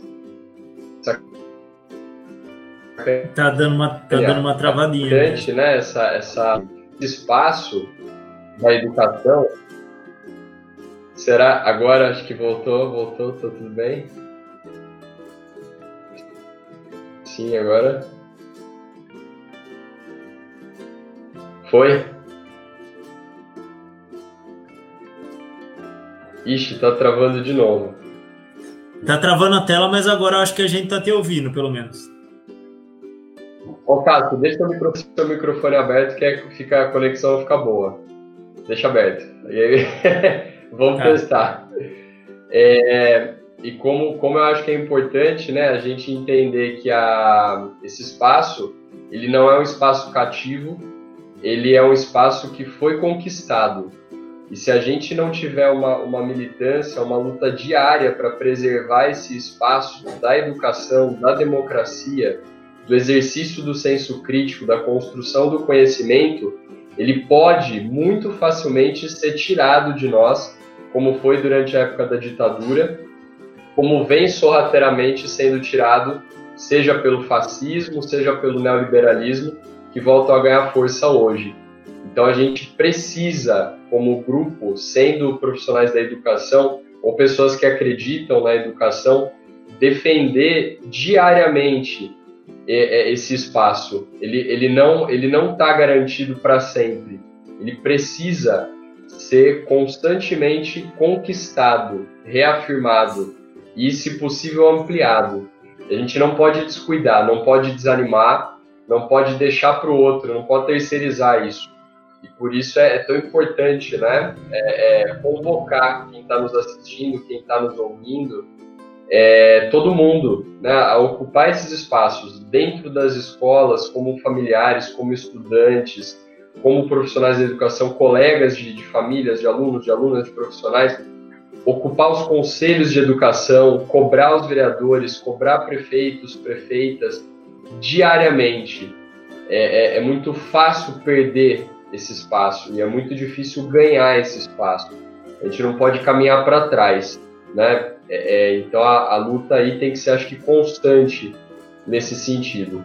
Por isso é tão importante, acho que, reforçar essa luta diária, né? É isso. Obrigado, Luiz. Agora eu vou jogar para Joyce. Vou endossar aí a, esse clamor do Luiz, que realmente, gente, é isso, né? Como eu falei, a gente tem que ficar vigilante, temos um longo caminho a percorrer, nunca nada está garantido, a gente vê que as discussões, elas né, continuam ao longo das décadas as mesmas, então é muito importante que todos nós uh, né, atuemos aí para defender uma educação de qualidade para todos, né, inclusiva, e, bom, agradecer a oportunidade, é sempre um prazer. Também quero deixar registrado a minha admiração pelos colegas, já acompanho há muitos anos o trabalho da Silvinha também. É, do Luiz Felipe há menos tempo, mas estou acompanhando assiduamente. Ainda bem que temos redes sociais, assim a gente acompanha os trabalhos dos colegas, divide experiências, o que é muito bom.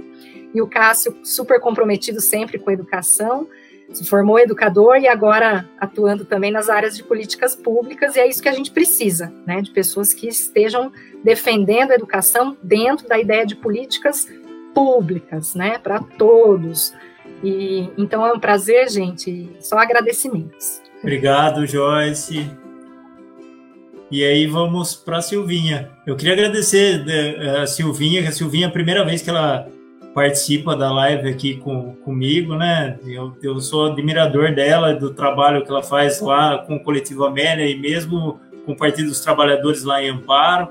E obrigado mesmo, Silvinho. O Luiz aí já tá, a gente tá fazendo as, as análises do Covid aí quinzenalmente juntos, né? A Joyce também já teve numa outra live sobre educação, mas a Silvinha é a primeira vez, então quero agradecer bastante por conta disso. Foi a caloura de hoje. Gente, eu que agradeço a todos vocês, como eu falei, acompanho o trabalho também da Joyce, é um trabalho incrível. É, eu gosto muito, eu fico admirando de longe, falando, ah, que legal. É, o Cássio é um baita exemplo para mim também. Eu vivo vendo as postagens, o trabalho que você vem fazendo, Cássio, de formação, principalmente política, de promover essa formação nas redes sociais. É um trabalho incrível e a gente sabe que não é fácil. É muito difícil fazer uma live, é muito difícil fazer uma live com a periodicidade que você faz, né? É, tem sempre, eu fico, cara, o Cássio é organizado no mínimo, porque é, é, um trabalho danado isso aí. O Luiz eu conheci agora, mas achei bem interessante as falas, eu vi em algumas outras lives a participação dele, bem legal também. Então é, foi um prazer estar aqui com vocês, foi uma conversa muito gostosa, né? Apesar de séria, muito tranquila. ainda mais uma segunda noite, então foi tranquila, foi bom. Agradecer todo mundo que estava aí participando, que comentou, deu, perdeu ou ganhou, não sei, né? Um tempinho aí ouvindo a gente. E mandar um, um salve aí para os meus colegas de trabalho que apareceram por aí, para os alunos que de vez em quando aparecem também. E dizer que é isso, gente. Precisamos estar atentos e fortes, né? Para ganhar o direito é uma luta, para perder é um estalo de dedos. Então, fiquemos aí como o pessoal todo aqui já colocou, fiquemos atentos, vigilantes. É isso aí. Obrigado.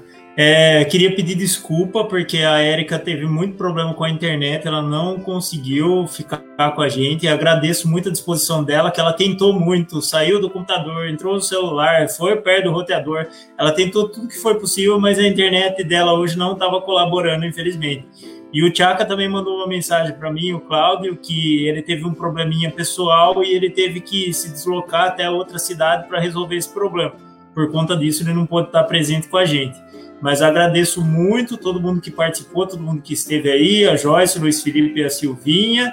E quero convidar vocês para a semana que vem, na segunda-feira, às 19 horas, é, Observatório Covid e Análise Quinzenal da Pandemia. É, não sei ainda se a gente vai ter novidade nessa, provavelmente a gente vai ter, mas a gente vai ter o Luiz Felipe representando Jaguariúna, eu representando Pedreira, a doutora Patrícia representando Amparo e a Bárbara representando o pessoal de Serra Negra, né? É um projeto coletivo aqui do pessoal do Circuito das Águas. Tá bom? Um abração posso, e até. Posso aproveitar para fazer um convite também? Pode. O coletivo Rosa Branca vai Pode, fazer o aulão dia 5 de agosto. Verdade. Né?